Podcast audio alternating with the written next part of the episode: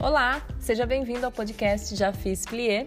Eu sou a Bia Ruberti e aqui eu vou conversar com pessoas que trazem a dança na sua história. Se você quiser saber um pouquinho mais sobre mim, sobre o podcast e sobre os entrevistados também, é só me seguir nas minhas redes sociais, Bia Ruberti.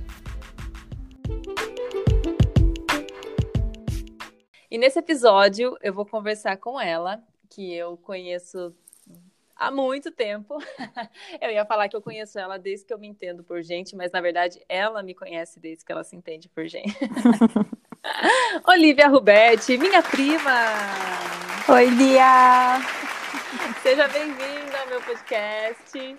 Ah, muito obrigada, tô adorando participar disso daqui.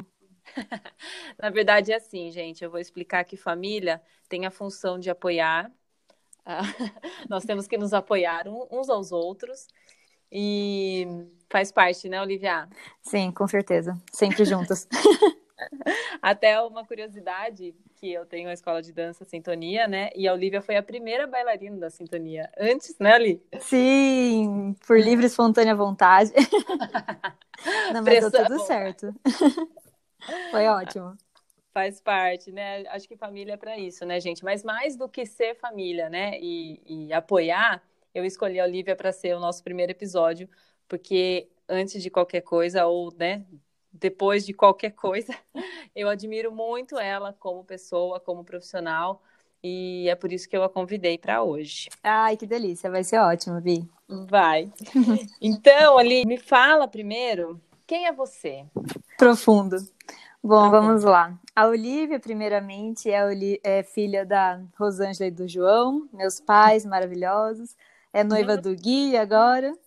Uh. É mãe de três dogs lindos e terríveis. Fotogênicos, devo é. dizer. É. A Sani, a Lola e o Teodoro, para os íntimos Teosvaldo. Então... A Olivia é uma cristã católica, é uma Sim. cientista, uma pessoa que ama muito cachorros, muito, muito, muito. Se eu pudesse, teria uns 20 cachorros. Ama um pagode raiz. Eita! Se vier acompanhado de um bom churrasco de amigos, é melhor ainda. Melhor ainda, é. opa. Ama pastel com coca, um sorvete com bolo. Amo comer, gente. Amo comer. Melhor coisa. Olha, olha pessoal, esse, pod, esse podcast é mais do que qualquer coisa, é você criar identidade com as pessoas entrevistadas. Sim, todo mundo que ama pastel com coca, me adiciona aí que a gente vai dar muito bem. ah, eu também. A Olivia é uma pessoa que ama ler um bom livro, ver uma boa série e ama inverno. Definitivamente, inverno é minha estação, dias chuvosos, sou zero verão. É, só que tem que enfatizar que nós estamos gravando em janeiro, hein? Exato, e tá assim, bem tranquilo. O ventilador está desligado para ficar bom esse áudio. Empenho é o nome do negócio. Sim. Mas tá tudo certo. Maravilha, Oli. E também, a Olivia também é uma ex-bailarina, correto? Sim, ex-bailarina e uma grande apreciadora aí da arte que é dançar. Amo, amo assistir dança, amo tudo que vem da dança, eu acho maravilhoso. Apesar de fazer um tempinho aí que eu não danço, eu sou completamente apaixonada por essa arte. E me fala, então, você começou a dançar com quantos anos, Oli? Eu comecei, na verdade, assim, minha, o meu primeiro contato com dança foi na escola, né? Na escola de, uhum. de ensino infantil. Acho que é, muita gente, né, tem esse primeiro contato com a dança, mas eu fui de fato fazer dança fora da escola com 10 anos de idade. Mas eu digo Sim. assim que desde o comecinho lá, desde que eu era criança, eu já amava fazer dança, mesmo que na escola, porque eu já acompanhava você, né, Bia? Eu ia assistir, ah. é, eu ia assistir seus espetáculos, então toda a oportunidade é. que eu tinha de, de dançar eu aproveitava ao máximo. Sim. A Olivia é tipo minha irmã mais nova. Sim. É aquela prima irmã, né? Sim. E a gente sempre teve essa relação super próxima, né, Olivia? Sim, sempre. Desde pequenininha, mesmo com uma pequena diferença, né, de, de idade, a gente é. sempre se deu muito bem. É. É seis anos, né, que a gente tem diferença. Isso. Uhum. É, então você ia acompanhar os espetáculos e curtia também. Isso, sempre. E, então, e, e, essa questão da escola também é tão importante, né? Você falou que começou, na verdade, na, a, a, ter essa primeira vivência com dança, né? Nas festinhas de escola tal, e já despertou aí um desejo em dançar. Sim, porque eu já te acompanhava, né, nos espetáculos, e eu já gostava muito de fazer aula de dança na escola, né? Que era separado da aula de educação física. E Sim. daí meu pai já viu que eu gostava, eu gostava tanto de assistir você, gostava, ficava dançando Legal. em casa o dia inteiro, ligava a música no rádio, aqueles rádios bem antigos, né? Que delícia. a barra. E ficava dançando pela casa, até que ele falou um dia assim: ah, vou pôr você na, na aula de dança aí para você aproveitar um pouco. E daí, nossa, é. foi amor à primeira vista. E você fez balé clássico, né, Ali? Isso. É, eu comecei com balé clássico, mas eu também, ao longo, assim, da, dos anos, eu fui fazendo jazz, Fiz sapateado irlandês, fiz dança contemporânea e acho uhum. que é isso. Legal. É, eu lembro que foi um espetáculo seu de dança irlandesa, né? Isso. Que era só dança irlandesa tal, verdade. Sim. E hoje você não, não faz aula, mas adulta você fez, você participou da companhia da Unicamp, né? Fala um pouquinho, a gente acabou, né, falando só quem é você, mas você é formada na Unicamp, né? Você fez educação física, fala um pouquinho, por favor. Isso. Sim, eu fiz graduação em educação física, né? Fiz o bacharel e licenciatura. É, uhum. E eu fiz educação física justamente porque eu, até então eu pretendia trabalhar com dança. Eu gostava muito de dançar, eu queria dar aulas sim. de dança e tal. Então fui fazer. E trabalhou, né, um tempo. Sim, sim. É, fui fazer educação física justamente para isso. Quando eu entrei na faculdade, eu já tinha é, tido contato com o balé clássico, né, que foi assim a, a modalidade que eu mais fiz, que eu mais estudei, que eu mais gostava também. Já tinha uhum. feito um pouco de sapateado irlandês, fiz acho que um semestre, ou não, fiz um ano de sapateado irlandês. É, uhum. Já tinha feito jazz também. E na faculdade eu comecei a ter contato com a dança contemporânea, né? É, tinha uma companhia de, de dança contemporânea da Faculdade de Educação Física lá da Unicamp. Eu tive a oportunidade de começar e foi aí que começou o meu contato com a dança contemporânea. Eu fiquei, acho que uns, uns dois anos, uns três anos mais ou menos, é, fazendo dança contemporânea. E nisso eu comecei a dar aula na sintonia. Foi aí que eu comecei uhum. a, de fato, trabalhar com dança, né? Dei aula de balé para todas as idades. E foi aí que começou a, a minha vida profissional, de fato. Daí você passou para a parte da, de laboratório, de ciência, foi um pouco depois também, né? Que foi, que foi o seu mestrado? Isso, logo quando eu estava terminando a graduação, na verdade, é, eu tinha que escolher um tema para fazer meu TCC. Na verdade, eu já tinha feito iniciação científica com balé clássico, eu tinha estudado balé. E daí, quando eu estava para me formar, para escrever meu TCC, é, eu percebi que eu era uma pessoa muito mais apreciadora da arte da dança do que uhum. de fato querer trabalhar com isso, dar aula com isso, porque requer um dom gigantesco, né? Dar aula de dança, um empenho gigantesco. Sim. E é. eu comecei a ver que é, eu queria algo um pouco diferente para mim. Então eu fui Sim. seguindo na área é, da ciência básica, fui estudar no mestrado ainda exercício físico, mas mais voltado para a saúde, para a saúde cardiovascular. E aí uhum. foi esse caminho que eu segui até hoje. Nesse meio tempo, eu, te, eu continuei dançando, mas agora, Sim. hoje, minha vida profissional é totalmente voltada para a parte de exercício físico e saúde, é, para pesquisa científica e não mais com dança. Mas eu ainda continuo é. assistindo todos os espetáculos da Sintonia e continuo yes. é, eu acho que existem dois momentos, né, assim, de decisão da, da transição ali para adolescência para a vida adulta. Uhum. O momento que você vai entrar na faculdade, que você imagina que você quer, né, o que você quer trabalhar para o resto da sua vida. Uhum.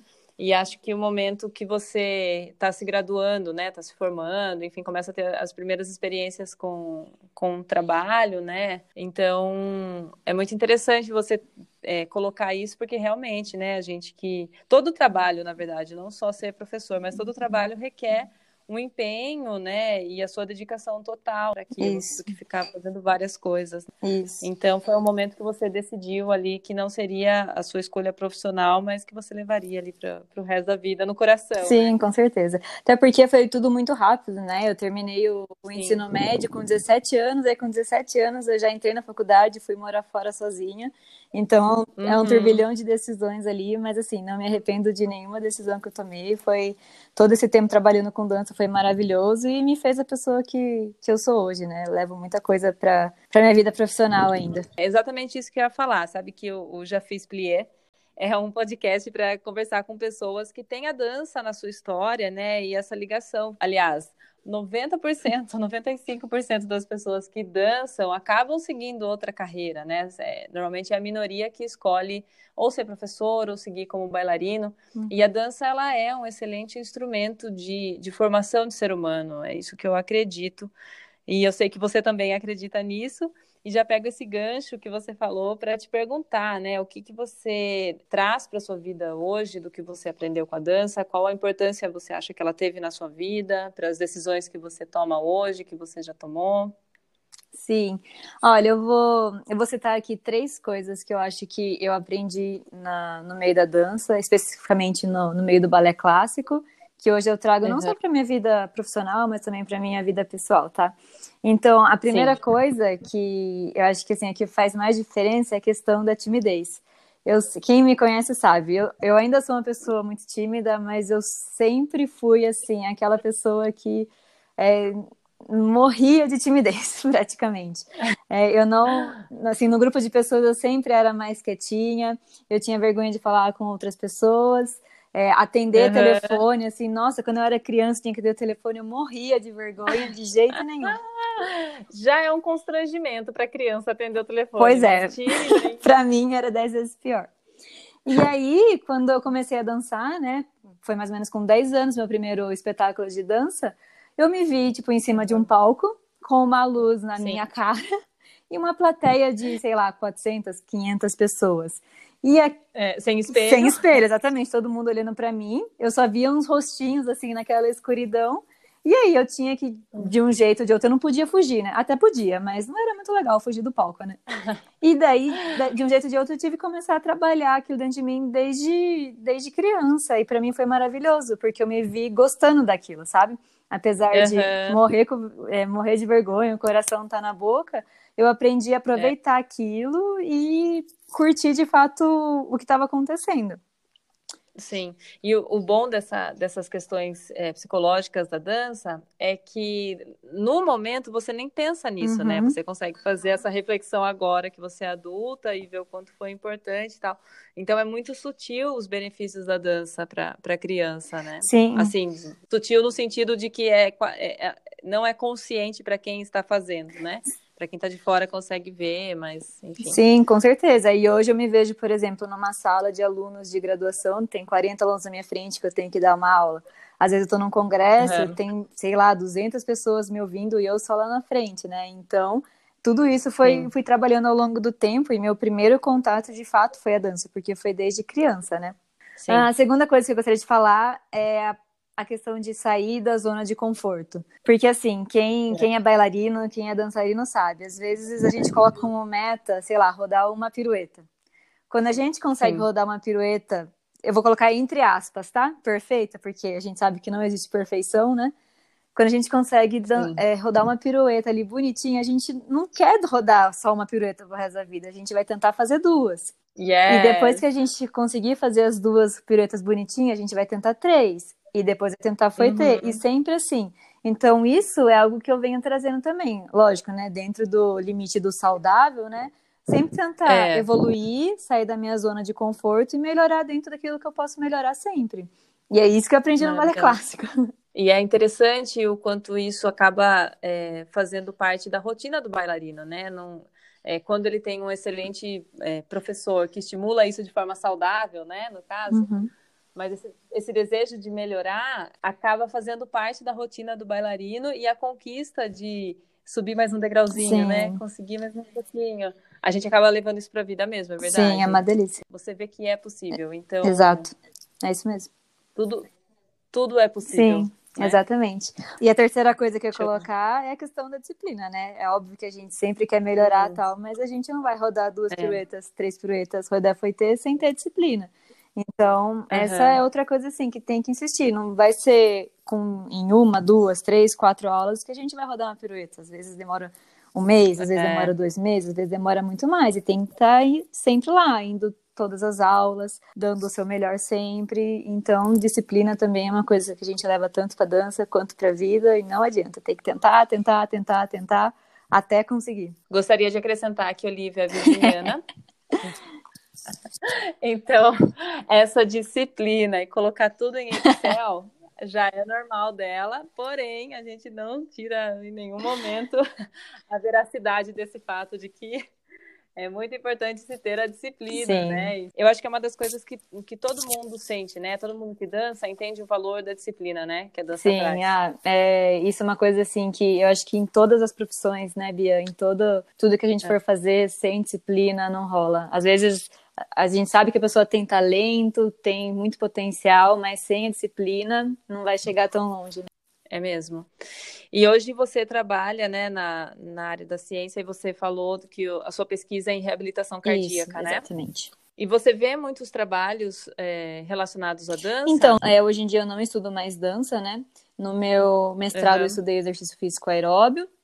No meu doutorado, agora uhum. ainda tem um pouco de exercício físico aeróbio, mas não é especificamente isso. E faz um tempo já Sim. que eu não vejo, é, que eu não leio mais estudos especificamente sobre dança. Mas eu sei que tem muitos. Tem é, artigos para diversas áreas dentro da dança, né? A dança não é um tema só, um assunto só.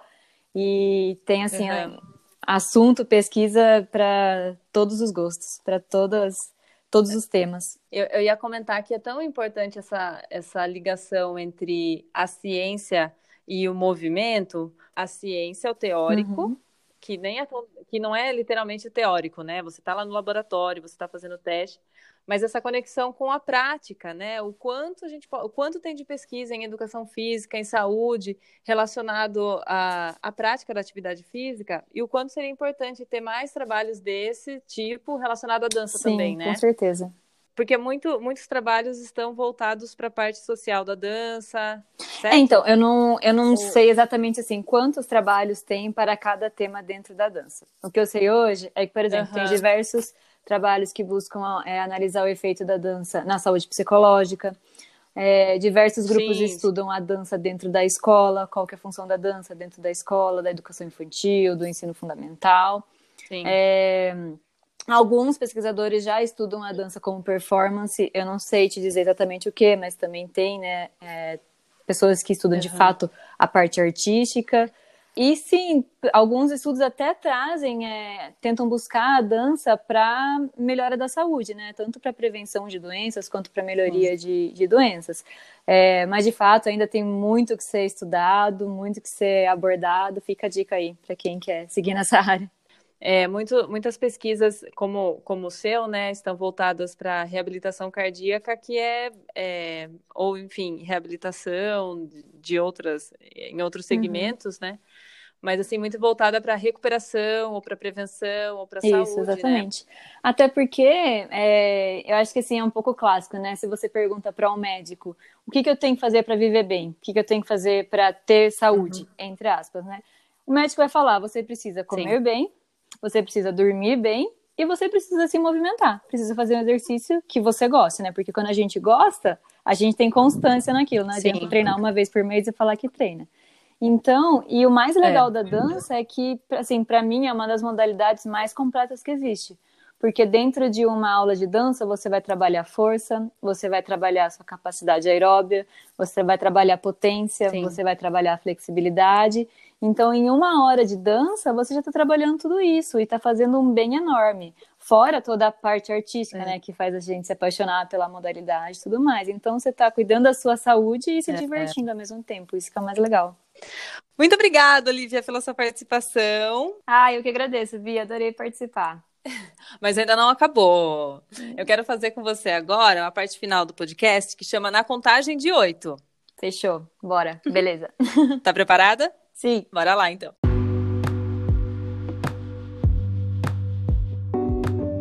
Na contagem de oito. Começando agora, então, o nosso na contagem de oito. Pergunta número um. Um balé ou musical que você ama? Ah, um balé que eu amo é Copélia, meu preferido.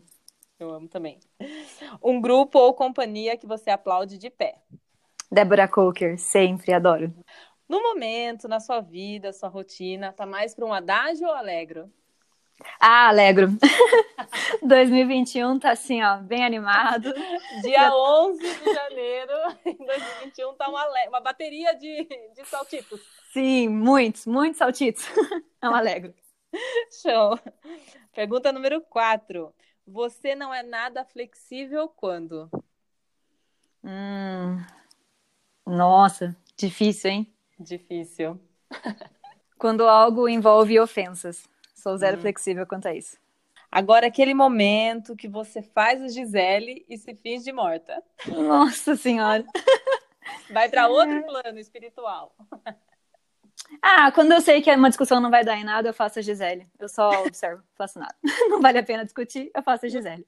Tá certo. Se sua vida fosse um musical, qual seria? Um musical? Uhum. Ai, deixa eu pensar. Ai, que difícil, Bia. Você devia ter passado essas perguntas antes. não, gostoso é no, no, susto mesmo. Ah, eu gosto, eu, ah, eu gosto muito de Fame, que eu acho maravilhoso. Não sei se minha vida seria um Fame, mas eu queria que fosse. Eu, eu acho que sua vida seria meio mamamia. Ah, pode ser também. Gosto não também. É? eu só não canto tão bem quanto elas, mas um dia eu chego lá. Mas isso é um detalhe. É um detalhe. Muito bem. Quase acabando. Pergunta número 7. A dança me tornou alguém? Resiliente. Eu tinha certeza que você ia falar isso, sabia? Fecha parênteses. Nem me conhece, né? É. E a última, pergunta número 8. Minha reverência vai para? Ah, profissionais da saúde, sempre. Hum, sim, sim, sim, sim. É, fechamos o nosso na contagem de oito. Yeah. Aplausos. Ai, adorei. Quero mais. Ai, que delícia. Li, muito obrigado pela sua, pelo seu tempo, pela sua disposição, disponibilidade. Imagina, eu que agradeço, Bia, adorei participar. Sempre que precisar, tamo aí. Foi show. Eu queria ressaltar nesse período que a gente está vivendo tão incerto, que a Olivia, como cientista, né, Olivia? Uhum. A gente, só abrindo um parênteses aqui para a gente fechar, é, que durante todo o período do ano passado, você, como cientista, sofreu bastante pela falta de credibilidade né, na área da ciência. Exato.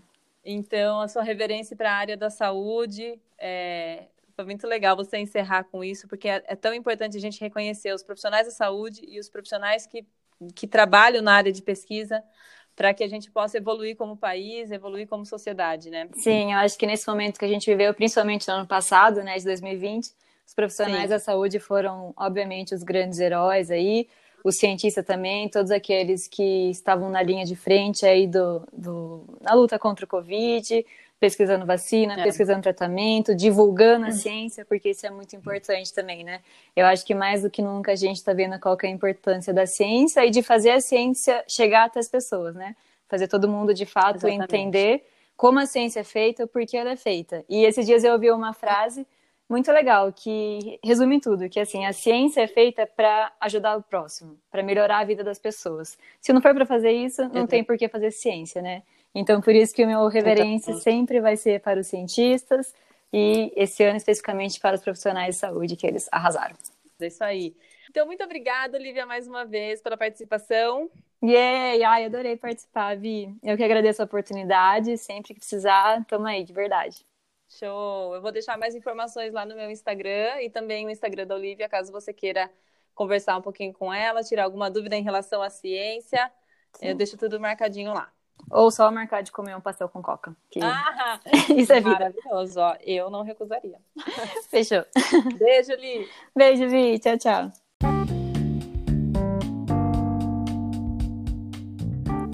Para você que ficou até aqui, o meu muito obrigada. Na próxima quarta-feira tem um novo episódio do podcast Já Fiz Plié. Até lá!